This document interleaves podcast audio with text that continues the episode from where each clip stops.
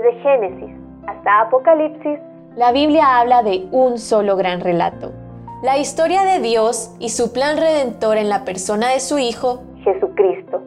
Te invitamos a escuchar este extracto de la Biblia devocional centrada en Cristo, presentada por Lifeway Mujeres y Biblias Holman. Busca al Señor. Segunda de Crónicas 20. Los de Moab, los de Amón y otros amonitas declararon la guerra al pueblo de Dios. Josafat, el rey de Judá, se atemorizó al escuchar la mala noticia sobre una multitud que se acercaba contra ellos. Entonces Josafat decidió consultar al Señor, lo buscó en oración y proclamó un ayuno. De todas las ciudades de Judá vinieron a pedir la ayuda de Dios y reconocieron que no tenían fuerza alguna para vencer el ejército que se aproximaba, por lo que volvieron sus ojos a Dios y clamaron por salvación.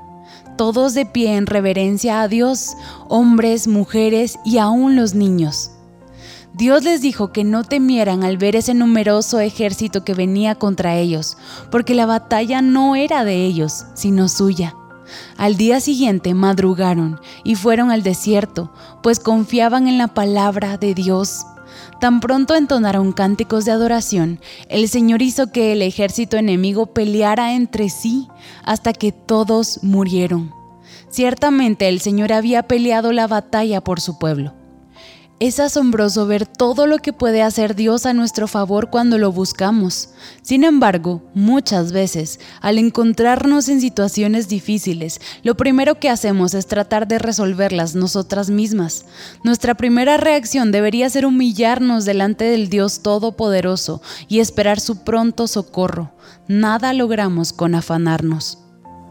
Hay situaciones que son imposibles de resolver en nuestras fuerzas. Precisamente una de ellas es nuestra separación de Dios por nuestros pecados.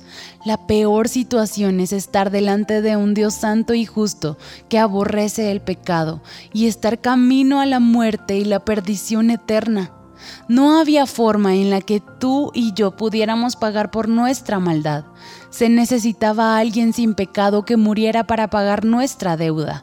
Estábamos acorraladas pero Dios, por su gran amor con que nos amó, peleó nuestra batalla. Era una guerra que no podíamos ganar ni tú ni yo en nuestras fuerzas, pero Jesús en la cruz venció sobre el pecado y la muerte. Hay esperanza en Jesús. Búscalo con diligencia, humíllate ante Él, no te canses hasta recibir su pronto auxilio.